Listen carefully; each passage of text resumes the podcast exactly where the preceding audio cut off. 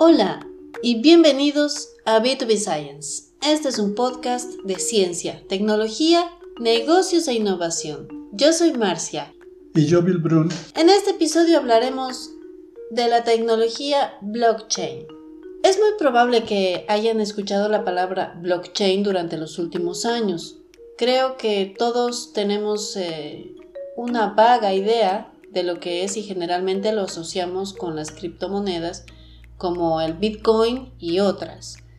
La verdad es que se habla mucho de estas monedas virtuales en, en, foros de innovación y tecnología, pero es importante entender la tecnología que está detrás de todo esto. Esa tecnología se llama blockchain. En este episodio del podcast trataremos de explicar los conceptos más importantes para entender la tecnología blockchain, con la finalidad de tener información por lo menos básica en caso de participar de alguna conversación o una decisión que tenga que ver o implique el uso de esta tecnología.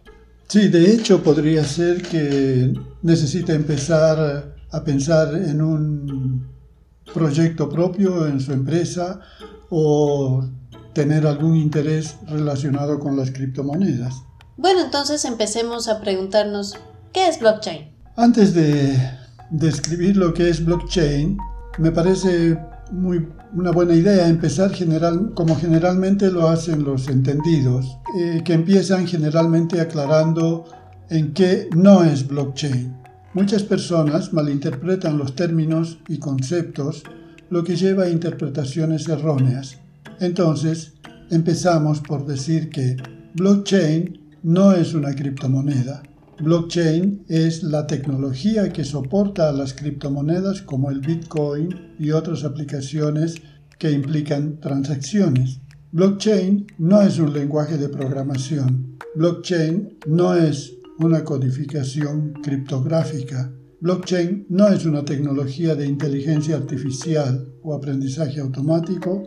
Y blockchain no es una biblioteca o marco de programación Python. Por lo tanto, si pensaba que blockchain se corresponde con alguna de las ideas anteriores, pues hay que empezar a desecharlas. Pero sigamos. Ya sabemos lo que no es blockchain. Entonces, ¿qué es? Bueno, blockchain es el nombre de una tecnología nueva. Como su nombre lo indica, es una secuencia de bloques o grupos de transacciones que se encriptan, se encadenan y distribuyen a los usuarios. Cada cadena de bloques es un libro de contabilidad digital incorruptible con, con transacciones solo no solo financieras, sino cualquier transacción que implique intercambio de algún bien o valor. Funciona como un registro inmutable de dichas transacciones que no requiere depender de una autoridad externa para validar su autenticidad y la integridad de sus datos. Cuando llamamos al blockchain tecnología nueva, nos referimos a sus orígenes que se remontan al año 1991, cuando Scott Stornetta y Stewart Haber querían implementar un sistema en el que no se pudiera alterar las marcas de tiempo de los documentos. En 1992, Haber, Stornetta y Dave Meyer incorporaron los árboles de Merkel. ¿Puedes explicar un poquito? Esos son, los árboles de Merkel. Para decirlo fácil, un árbol de Merkel es eh, un sistema que permite almacenar gran cantidad de datos y manejarlo. Eh, en forma de árbol, con ah, ramas. Ah, bueno. y hojas. bueno, tendríamos que entrar un poco más en matemáticas para explicarlo con más detalle. Bueno, pero el árbol de Merkel mejoró mucho la eficiencia del diseño y permitió que se recopilaran varios certificados de documentos en un solo bloque. Eh, luego, bajo su compañía Surety, estos documentos, que ya se empiezan a llamar hashes de certificados, eh, se, se, van publicando en el New York Times en Nueva York todas las semanas desde 1995.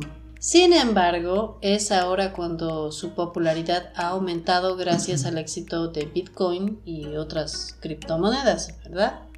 Sí, por eso es que la tecnología blockchain se, a veces se confunde o se la toma como el Bitcoin directamente.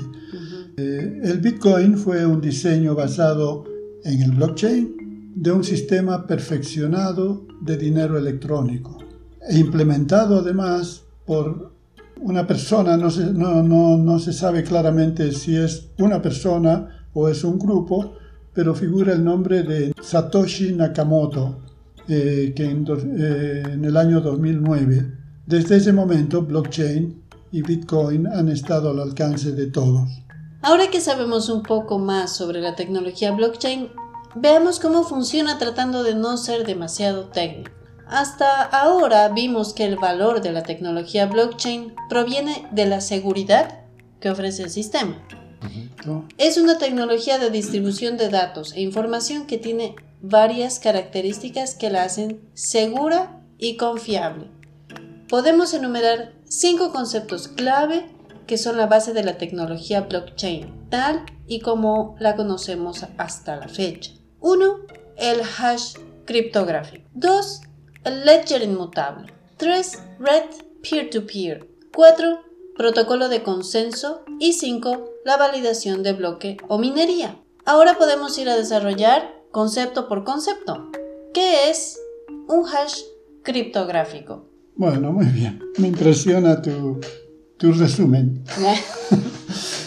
bueno, cuando hablamos de un hash eh, criptográfico, estamos hablando de una función matemática que convierte una entrada de datos de longitud arbitraria en una salida cifrada de longitud fija. Por lo tanto, independientemente de la cantidad original de datos o del tamaño del archivo involucrado, su hash será, es único y siempre será del mismo tamaño. Además, a los hash no se les puede aplicar ingeniería inversa, o sea, reconstruirlos hacia atrás para modificarlos, ya que las funciones hash son unidireccionales. Entonces es como una picadora de carne. No se puede volver a poner la carne molida en un bistec. Eso, exactamente. Bueno, es así que si usamos la función con los mismos datos, el hash siempre será el mismo, será idéntico, lo que permite validar que los datos no son alterados. Dicho de otra manera, los nodos blockchain usan las funciones hash para crear un identificador único de cualquier bloque de transacciones. Cada bloque incluye el valor del hash del bloque anterior. Bueno, y así se va construyendo el ledger inmutable. Esta característica está estrechamente relacionada con lo anterior. Dado que cada bloque de la cadena contiene el hash del anterior, no es posible modificar ningún bloque sin cambiar toda la cadena. Por lo tanto, la cadena funciona como un libro de contabilidad digital inmutable. Inmutable lo entendemos como que no puede cambiarse, como invariable. Por ejemplo, si tenemos una cadena en la que cada bloque está incluido el hash del bloque anterior, entonces, si un atacante elimina, agrega o modifica cualquier transacción en el primer bloque, el hash 1 cambiará. Como el hash 1 se incluye como parte del contenido del bloque 2, el hash 2 también cambiará y el error se propagará a cada bloque de la cadena después del bloque bajo ataque. El usuario entonces declarará inválida la cadena. Bien, ahora explícanos qué es Red Peer-to-Peer o P2P. P2P. bueno, bueno, la red peer-to-peer eh, en inglés quiere decir eh, eh, red de pares, o sea, significa que todos tienen la misma jerarquía, no, no como las redes que utilizamos actualmente, generalmente diré que son cliente-servidor, ¿no? Hay un servidor y están los clientes. En este caso, todos son iguales y se denominan nodos. Entonces el blockchain no necesita ninguna autoridad de confianza interna o externa. Es posible que los datos del blockchain se distribuyan entre todos los usuarios. Cada usuario tiene su propia copia de las transacciones y de los bloques hash y difunden la información de cualquier nueva transacción a toda la red. De esta forma nadie puede alterar la información en la cadena ya que no es almacenada por una sola entidad individual, sino que todos los usuarios, todos los nodos tienen una copia. Una vez que se valida el bloque de transacciones, se agrega a la cadena y cada usuario actualiza su información local. Sigamos, vamos con el protocolo de consenso. ¿Cuál es la verdadera cadena de bloques? Los usuarios deben llegar a un acuerdo sobre la validez de la cadena antes de agregar más bloques. Cada vez que un nodo agrega un nuevo, nuevo bloque, todos los usuarios deben validar el bloque utilizando un protocolo común. Ese es el protocolo de consenso. Normalmente los nodos llegan a un consenso sobre la corrección de un nuevo bloque mediante métodos de prueba eh, uno de los cuales es el Proof of Work en inglés, que es la prueba de trabajo, que son algoritmos que deben solucionarlos para estar seguros, para verificar la autenticidad del bloque. Los nodos verifican que el nuevo bloque cumpla con los requisitos de su método de prueba o Proof of Work, incluida la validación de todas las transacciones del bloque. Si el bloque es válido, lo consideran como parte de la cadena blockchain y siguen agregando nuevos bloques. Cada usuario tiene su propia copia del blockchain y comparten cualquier actualización de los demás usuarios. Bueno, ahora vamos con validación de bloques o minería. Yo cuando escucho minería, se me viene a la mente un hombre, un minero con un pico y picando la piedra. Bueno, eh, sí, la analogía es correcta, es verdad. Eh, sería una, un equivalente digital de un minero que está, que está buscando la beta. Eh, esta característica es probablemente uno de los hechos más famosos sobre el blockchain gracias a la cadena Bitcoin.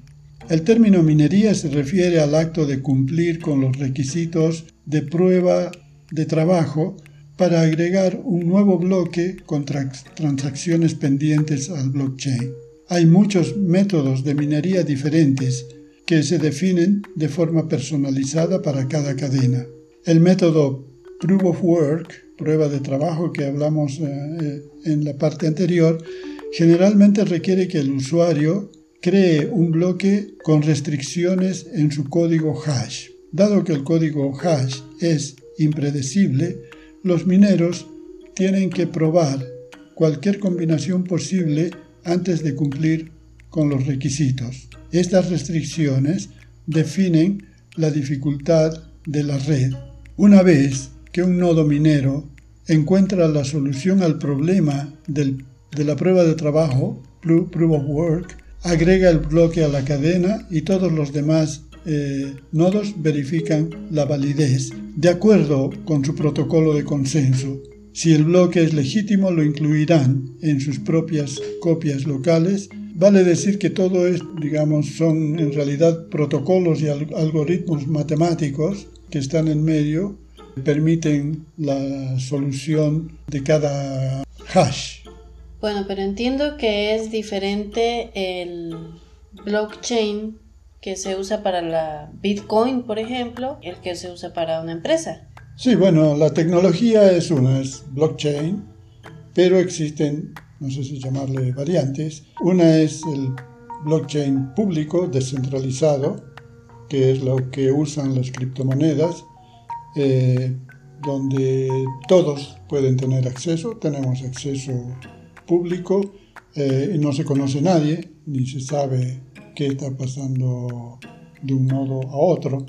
Luego está el blockchain privado, que está orientado a las empresas, eh, básicamente a solucionar problemas y procesos dentro de las empresas, en la cual los nodos sí se conocen, eh, saben qué está haciendo uno y otro y puede existir una autoridad que es la que, la, que gobierna, la que está al centro de todo. Bueno, ahora que hemos hablado de eh, lo que es la tecnología blockchain, ¿dónde se aplica? ¿En la, en la vida real? ¿En la vida diaria? ¿Dónde se aplica o se aplicará la tecnología blockchain?